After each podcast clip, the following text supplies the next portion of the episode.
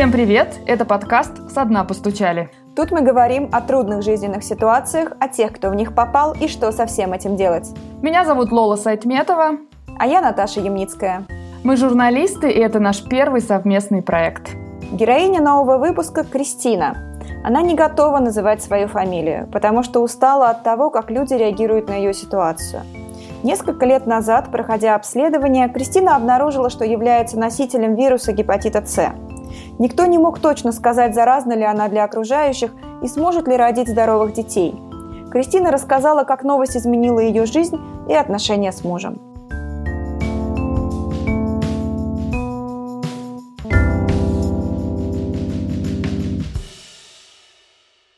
Спасибо тебе большое, что ты к нам присоединилась. Нам очень интересна твоя история. Мы вообще любим смелых людей, которые готовы обо всем таком рассказывать. Ну, на самом деле, да, есть определенная в этом смелость, потому что это не та история, о которой рассказываешь всем. Кристин, скажи, пожалуйста, когда и при каких обстоятельствах стало понятно, что ты носитель гепатита С? Это было вообще очень, э, на самом деле, внезапно, неожиданно и удивительно для меня. Это случилось, получается, я сейчас скажу, 11 лет назад, когда я планировала беременность. Э, первую. А я очень основательно подошла к этому вопросу и давай ходить по всем врачам, прежде чем непосредственно уже заняться ребенком. И в рамках там общей диспансеризации я до этого никогда не сдавала анализы на гепатит, потому что я всегда была абсолютно помешана на предохранении и никогда, там, не знаю, ни наркотиков, ну, то есть я не видела себя в зоне риска. Ну и тут, естественно, в рамках подготовки к беременности я сдала все анализы. Вот это ВИЧ, сифилис, гепатиты, ну и полный набор. И, значит, я с утра сдаю анализы, а после обеда у меня был прием у гинеколога.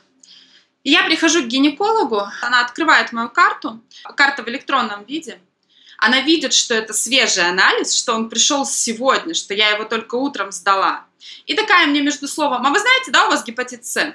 Я говорю, в смысле? У меня был в детстве гепатит А, ну вот это вот там, болезнь Боткина, да, в 5 лет. А она говорит, нет, у вас гепатит С, вот тут анализ свежий.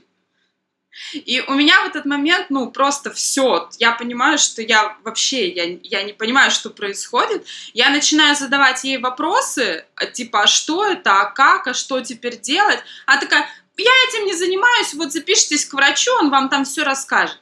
И я выхожу просто в полном ужасе. Я первым делом позвонила маме, говорю, мам, тут вот какая-то хрень мама, ну, мама, естественно, тоже была просто в изумлении, как, откуда, что. Я пошла к терапевту, мне назначили там дополнительные вот эти анализы на то, чтобы понять, у меня просто антитела или у меня есть вирус, какая вирусная нагрузка и так далее. Анализы должны были прийти через три недели, пришли через месяц. А весь этот месяц я, по сути, лежала дома, а, отвернувшись к стеночке, а, потому что ну, а, ну нет, конечно же, я полезла в интернет, да. Так, и что там? Там э, очень много прекрасного. То есть я там нашла блог девушки, которая дневник, тогда это был сайт Diary.ru. Она писала свою историю лечения. У нее э, в активной фазе с раннего, ну там с детства был гепатит. Она писала, как она от него лечилась. Сейчас это все, насколько я знаю, проще, а там даже 10-15 лет назад это лечение по побочкам было, наверное, сопоставимо с лечением онкологии. То есть люди теряли дикое количество веса, там падали в обмороки, их постоянно тошнило. Ну, и так... Я вот это все читала, и у меня просто перед глазами был весь этот ужас.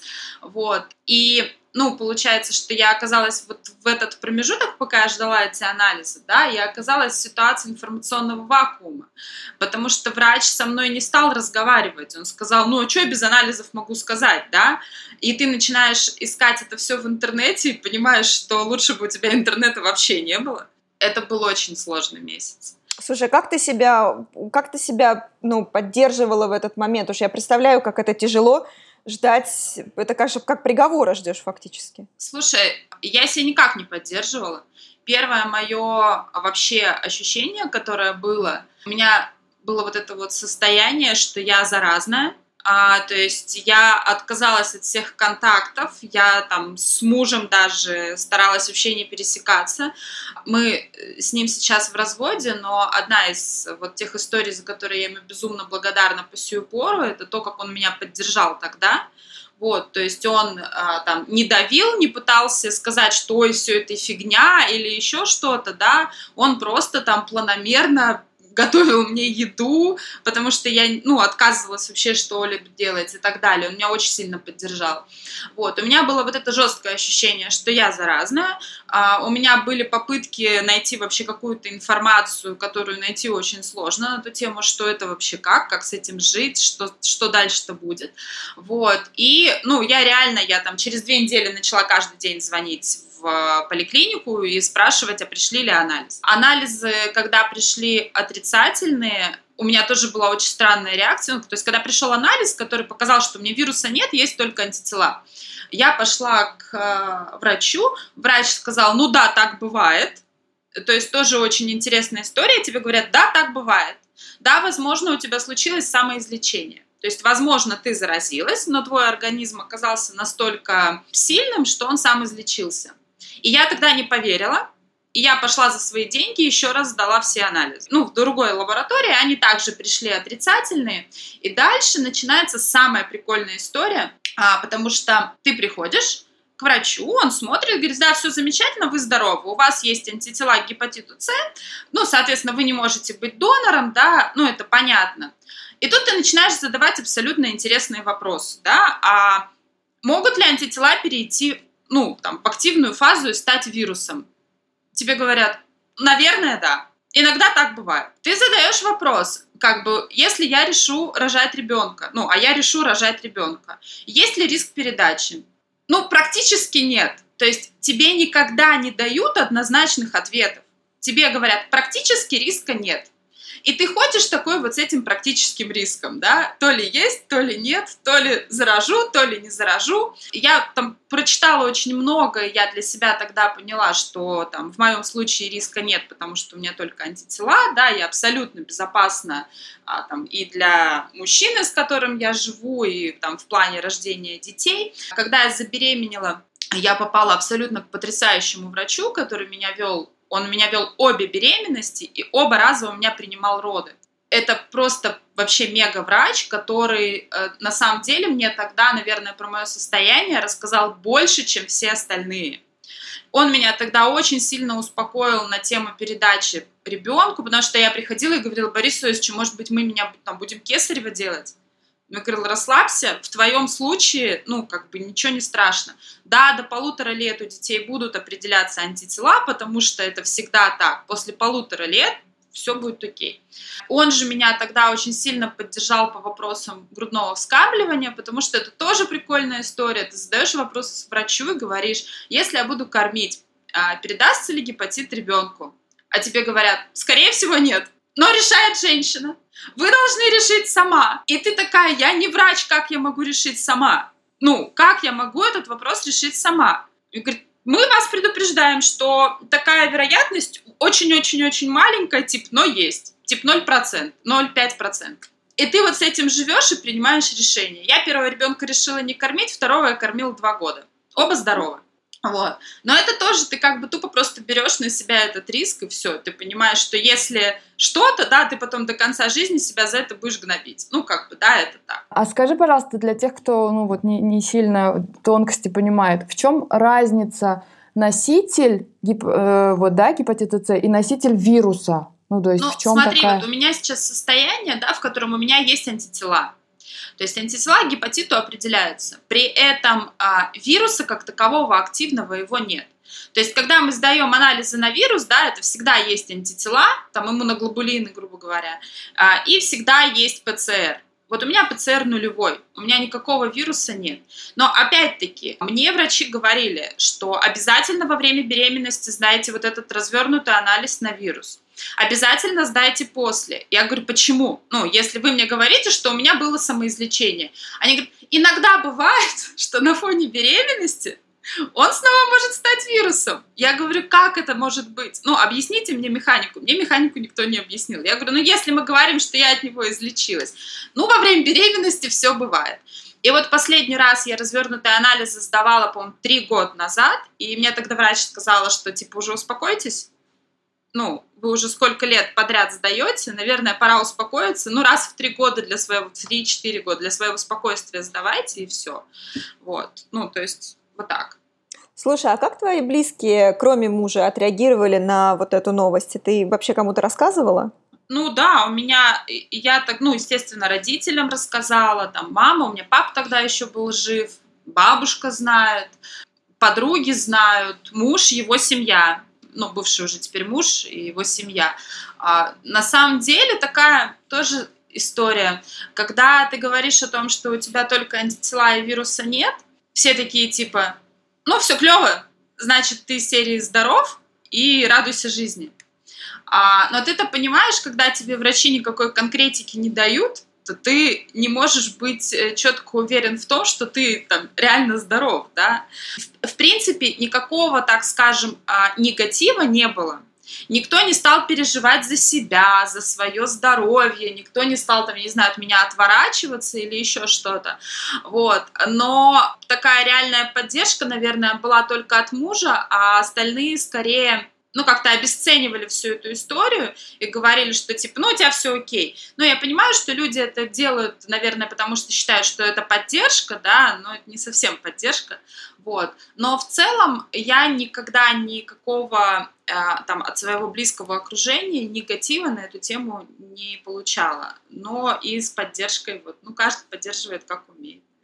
А скажи, пожалуйста, вы же, ну, э, я так понимаю, примерно поняли причину и когда это все произошло. Вот расскажи об этом, пожалуйста. Да, когда мне было 5 лет, я перенесла очень большую полостную операцию с диким количеством переливания крови. И с, ну, с наибольшей вероятностью гепатит мне был влит тогда. Причем это даже не вопрос медицинской ошибки, а вопрос в том, что Господи, если мне не изменяет память, я могу ошибаться. До 92 -го года на гепатит С кровь не проверяли, потому что ну, он еще тогда не был выделен как отдельный вирус. Его называли гепатит не А, не Б, что-то такое, его не умели выявлять. И до 92 -го года, а у меня как раз операция вот в то время была, да, просто кровь не проверяли. И, скорее всего, мне влили тогда. Но, опять-таки, с четкой уверенностью тебе никто не может сказать, где, когда и при каких обстоятельствах это с тобой случилось. Может быть, это был стоматолог, хотя вероятность, ну, небольшая, да. Других операционных вмешательств у меня не было. Ну, как бы тут либо стоматолог, либо переливание крови. Каких-то незащищенных половых контактов в моей жизни не было. Ну, поэтому вот такая вот история. Но, скорее всего, это было переливание крови, потому что это один из самых э, частых способов. Скажи, пожалуйста, а вот в твоей жизни после того, как ты узнала о диагнозе, у тебя появились какие-то ограничения или проблемы? Вот что-то пришлось изменить из-за диагноза? Скорее нет, чем да. Но единственное, что у меня был период времени, когда я очень плотно думала об усыновлении ребенка. Для меня это была прям такая острая тема, мне, ну, мне прям вот хотелось, да. И я столкнулась с тем, что в моем случае это невозможно. Даже я потом общалась, наверное, год-два года назад, я общалась э, с одной прекрасной женщиной, которая э, руководит фондом, э, который за ним, ну, помогает там приемным родителям, занимается усыновлением. Мы с ней на тему очень долго разговаривали. И я говорю, ну слушай, как же так? У меня вируса нет, у меня просто антитела, которые никаким образом не отражаются на моей жизни, я не, не должна пить таблетки, я э, не принимаю никакое лечение, у меня нет риска заразить кого-то, да. Она развела руками и сказала, что ну вот такое наше законодательство. Она говорит, мы, конечно, пытаемся что-то с этим делать, а причем там очень размытая формулировка в самом законе, очень размытая а, на эту тему, но а, по факту не дают, если у тебя даже просто антитела. Это первый момент. Второй момент, я не могу быть донором. Честно скажу, как бы, когда я понимаю, что какой-то донор в свое время спас мне жизнь, а, у меня внутри вот это желание все-таки возникает, да, но как бы понятное дело, что ну не могу, ну не могу, так не могу. Вот. А так в целом нет, у меня каких-то нет там. А, ну и еще всегда встает вопрос со страхованием. То есть, когда ты страхуешься, ну, там, я не знаю, страхование жизни, например. А когда ты страхуешь свою жизнь, там всегда есть ограничения по, ну, ВИЧ, понятно, а, там, диабет и гепатит. И тут у меня всегда такой вопрос, и мне даже страховщики как-то четко на этот вопрос ответить не могут. Потому что там указано тип хронический гепатит. Я говорю, вот у меня хронического гепатита нет. У меня есть только антитела. И тут ты на грани получаешься. То есть вроде бы и нет, а вроде бы и да. И я понимаю, что, например, если со мной что-то там случится, да, и э, моим выгодоприобретателям придется заморочиться с моим страхованием жизни, с получением страховки, с этим могут быть большие проблемы, потому что им скажут, ну, как бы, по правилам мы с гепатитом не берем, а вот у человека гепатит, идите в задницу. Вот. А, то есть вот эти вот моменты, когда у нас есть э, в каких-то законах и так далее, да, а, вроде указывают на вирус гепатита, а ты со своими антителами и не там, и не сям, и не знаешь, как это в итоге повернется там против тебя. Вот этот момент он тоже есть.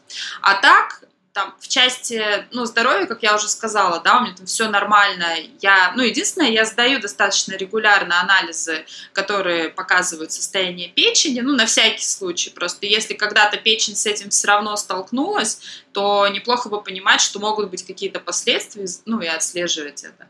Ну, и с какой-то периодичностью я сдаю анализы, чтобы убедиться, что у меня все нормально. А, ну и еще, да, когда я рожала детей, я детей рожала и потом после родов я лежала в обсервационном отделении обычного роддома, вот, а, потому что все, у кого есть э, гепатиты в той или иной степени, они рожают в обсервации. С гепатитом ты можешь рожать в любом роддоме, но в обсервационном отделении, а что такое обсервационное отделение? Там рожают как женщины, у которых там гепатит, да, и которые всю беременность следили за своим здоровьем вот это, так и женщины, которые просто приезжают без обменных карт, без анализов, э, которые потом отказываются от детей, то есть я лежала, ну, я рожала по контракту, я лежала в отдельной палате, там вокруг меня все носились, да, все прекрасно, но я выходила в коридор, и э, там лежали в, в коридоре пару женщин, я задала медсестре вопрос, а почему вот они, собственно, здесь, ну, как бы. А типа они сегодня уходят, они детей оставили. И ты, когда только родил ребенка, ну не очень хочешь, как бы, да, вот с этими историями сталкиваться, потому что ты вообще весь на гормонах и на это все остро реагируешь.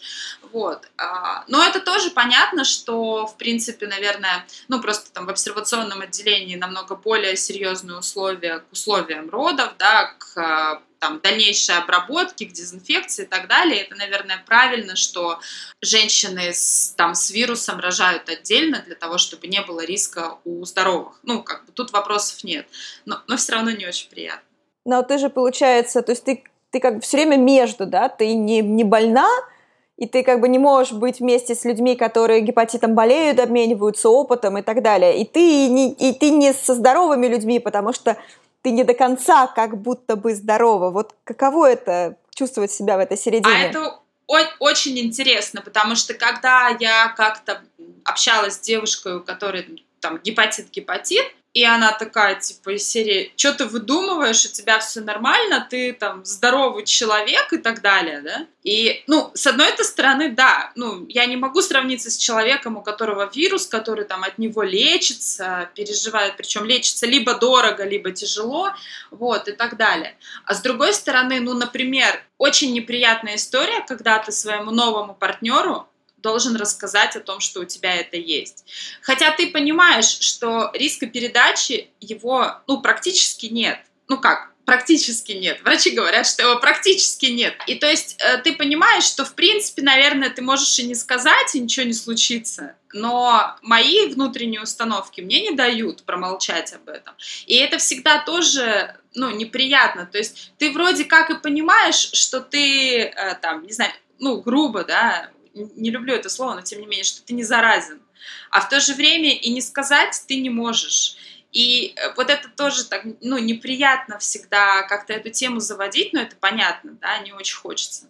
Вот. А, И люди, у которых гепатит, они не понимают, что ты паришься на самом деле. У тебя же вируса нет, у тебя же просто антитела, ты же не вынужден лечиться, ты не вынужден, там, я не знаю, соблюдать диету, и у тебя нет риска умереть в ближайшее время от цирроза печени. А здоровые люди такие, особенно те, которые не знают и не понимают, что это такое, ну, тоже напрягаются если ты вдруг им говоришь. И вот это вот пограничное состояние, ну, как бы сначала вообще было тяжело, потому что когда ты об этом узнаешь, ты очень хочешь пообщаться с людьми, у которых такая же ситуация, как у тебя. Это сейчас уже мне там спустя 11 лет вообще все равно на это. А первое время мне очень хотелось об этом поговорить, мне очень хотелось там получить, не знаю, поддержку какую-то, какие-то истории или еще что-то. А в итоге сталкиваешься с тем, что тебе говорят, типа, что ты вообще к нам пришел? Тебя все в порядке, иди, ты здоров человек. Это тоже какая-то история, в том числе, наверное, про обесценивание твоих переживаний, когда твои переживания, их никоим образом никто не принимает.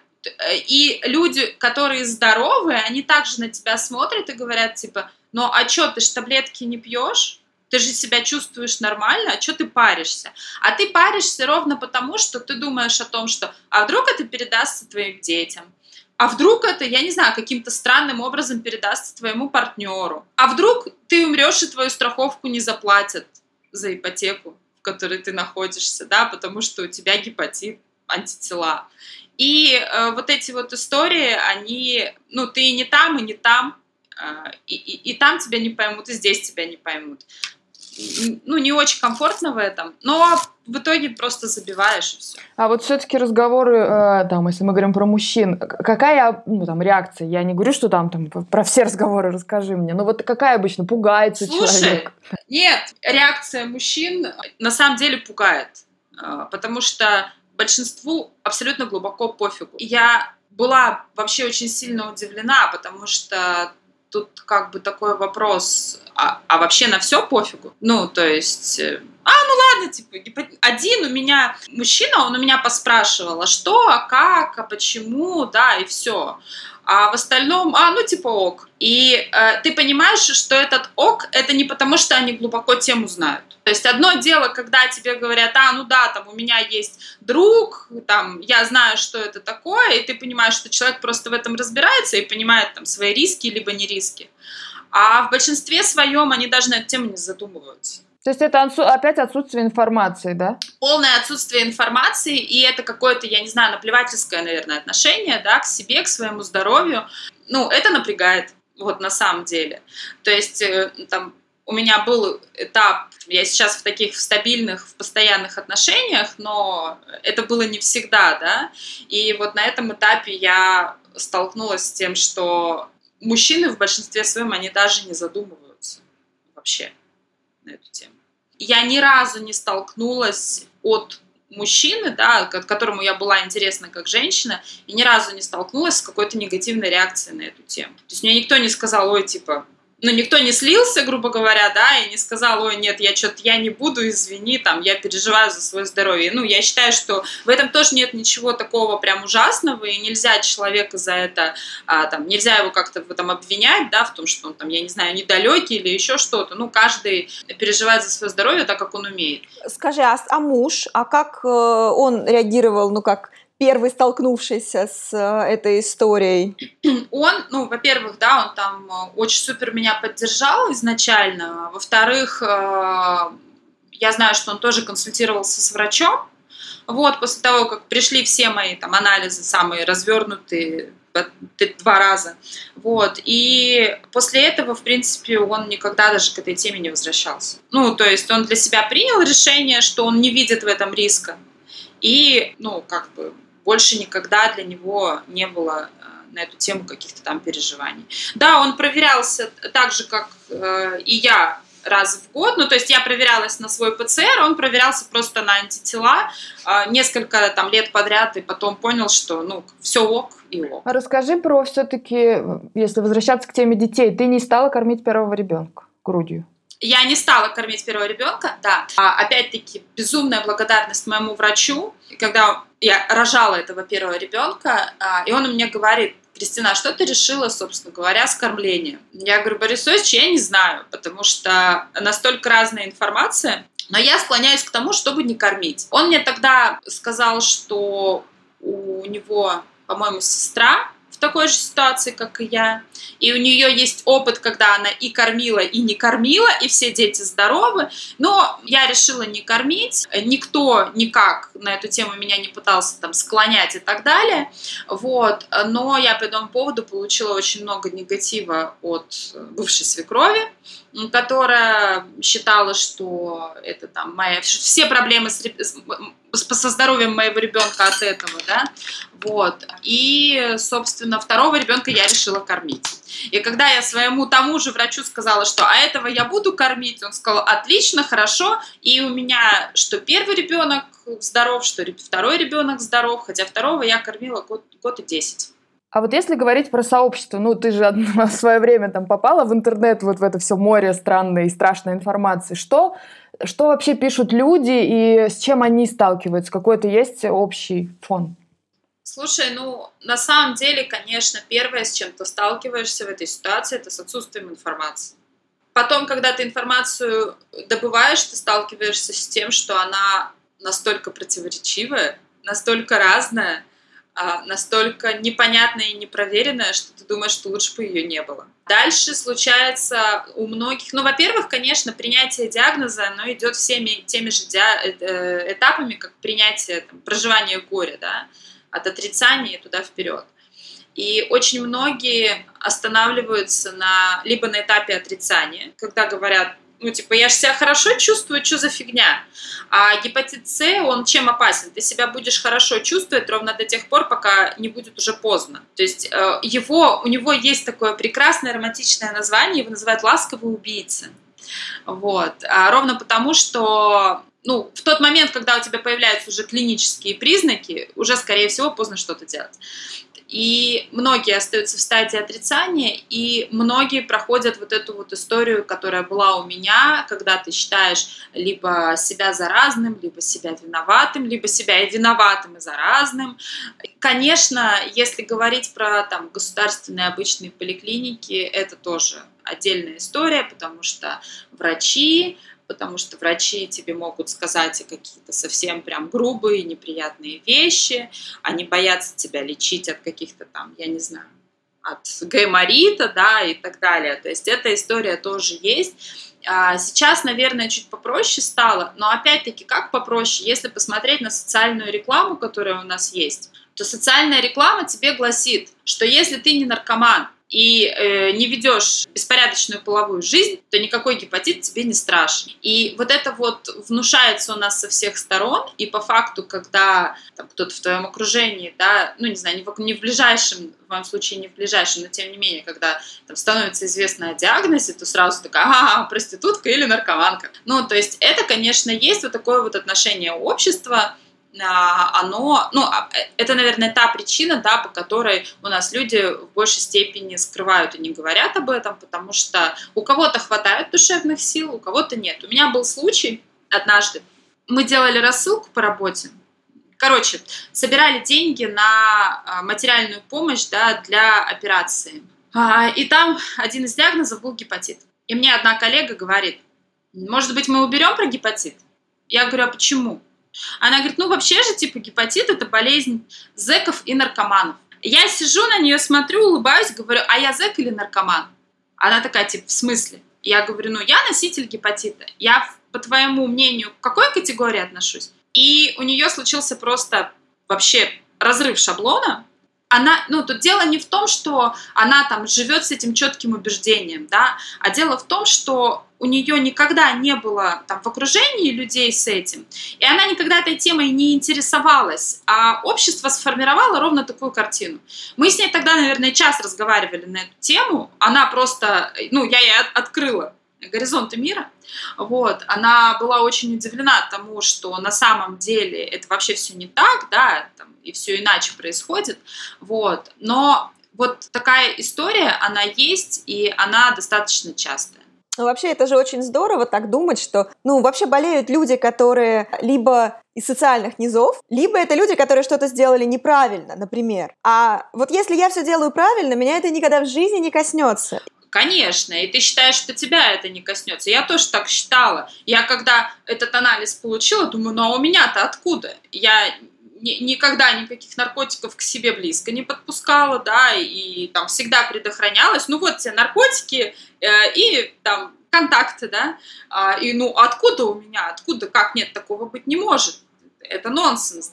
Кристина, а у тебя как вот эти стадии принятия, от, отрицания, торга, гнева, как, как ты их проходила? Вот как, каком... Знаешь, я, наверное, достаточно быстро, ну, у меня вообще, стоит отметить, достаточно крепкая психика, и я очень быстро все это прошла. То есть я прошла все прям там по классике, да, но достаточно быстро, то есть к моменту месяц, вот этот вот месяц, пока я ждала эти развернутые анализы, я, конечно, э, сначала у меня было отрицание, ну, типа, откуда? Меня не может быть, нет.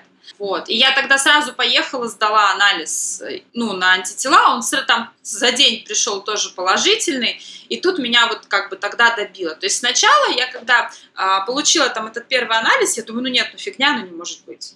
Ну, не моя история, у меня нет. Вот. И я поехала, сдала анализ, и он пришел мне тогда там на почту а, положительный, и тут вот меня поднакрыло жестко, да, то есть я вообще Сначала я плакала, я лежала, страдала, я не хотела есть, я не хотела ни с кем общаться, никого к себе вообще подпускать, вот, а, и по чуть-чуть, по чуть-чуть, наверное, вот когда пришел развернутый анализ, меня начало слегка отпускать, когда я поняла, конечно, было очень страшно, то есть я вот, мне было очень страшно, что мне придется лечиться, то есть я боялась даже не там, самого диагноза, я очень боялась, что мне придется лечиться, что я, мне придется проходить через весь вот этот вот ад, который, э, ну, я говорю, да, сейчас, конечно, с этим гораздо проще, а 11 лет назад это просто, ну, кошмар.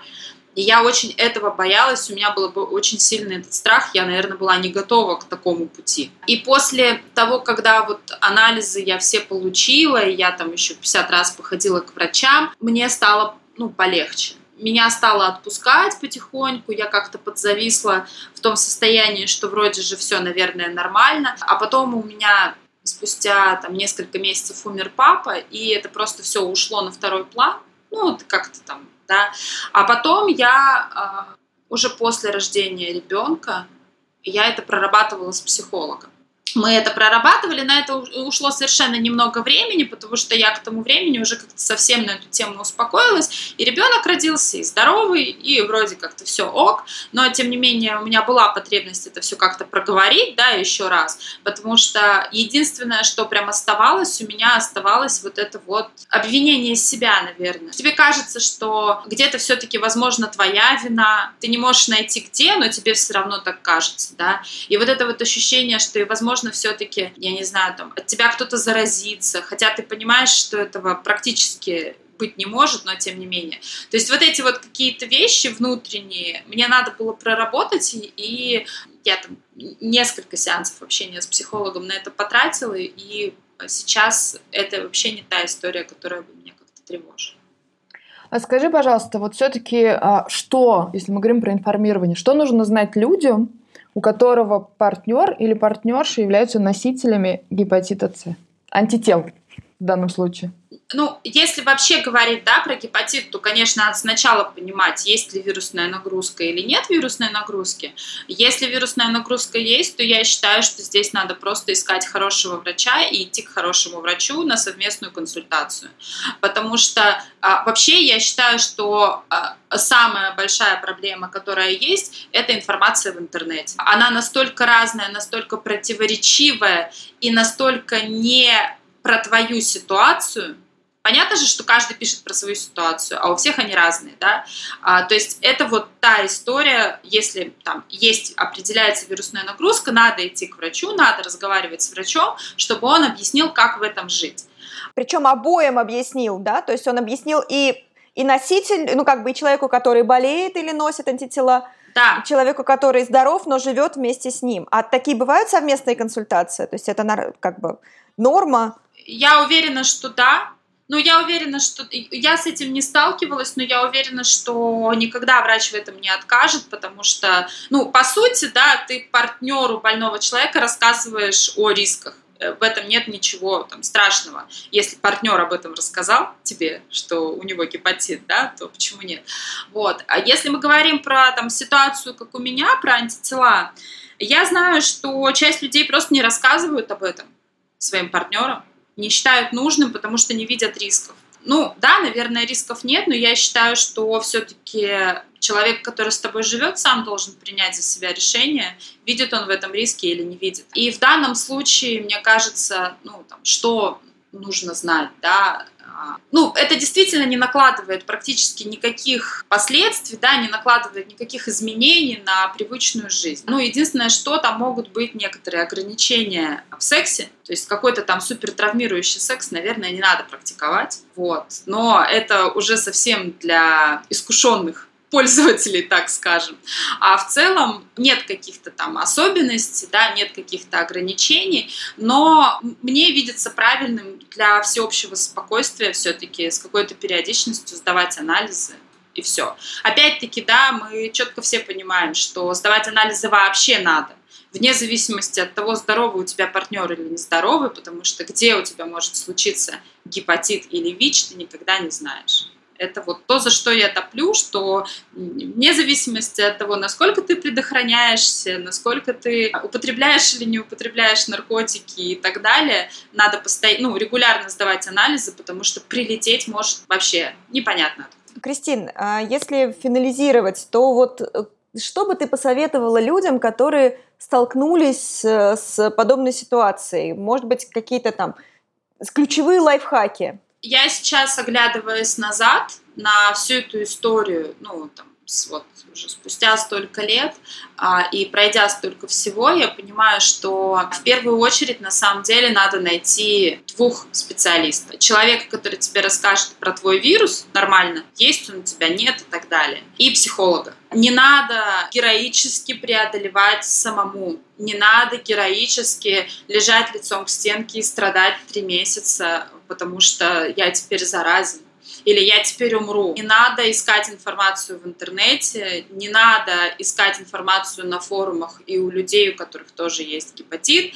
Ты потом можешь с ними обменяться информацией. Лучше пойти все-таки к надежному источнику. Можно найти одного врача, двух врачей, трех врачей, как тебе будет спокойнее. Да? Иногда ты с одним врачом общаешься, ты ему уже доверяешь, ну, он достаточно, как бы, тебе достаточно.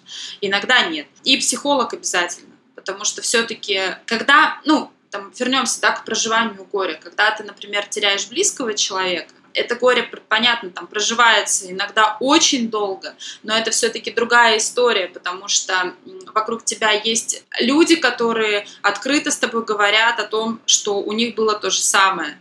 И тут ты получаешь определенную поддержку. Когда ты оказываешься в такой ситуации, ты вообще один на один остаешься. Да, вокруг тебя все готовы тебя поддержать, но вообще не понимают, что это.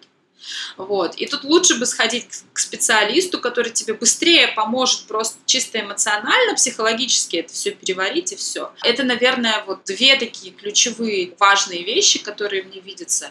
А в остальном все настолько индивидуально, да, кто-то действительно просто вообще потом не обращается к этой теме никогда, кто-то уходит в активизм, ну, в общем, каждый как может с этим живет и как хочет, и как, как у него жизнь складывается.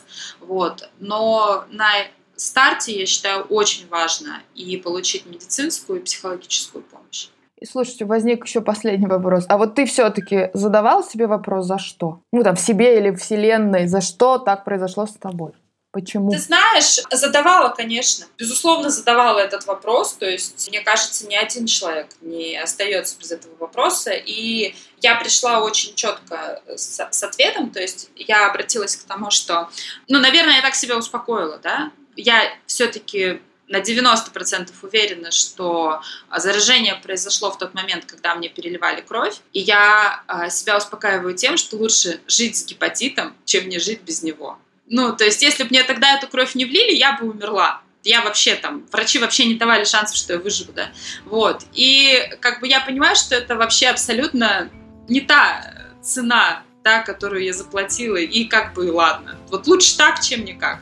А, то есть меня это очень сильно успокоило. Ну, наверное, каждый проходит через вот этот вот этап, за что, для чего, почему, как же так и так далее. Кто-то находит ответ для себя, кто-то нет. Я для себя ответ нашла, тот, который меня устроил, и мне в этом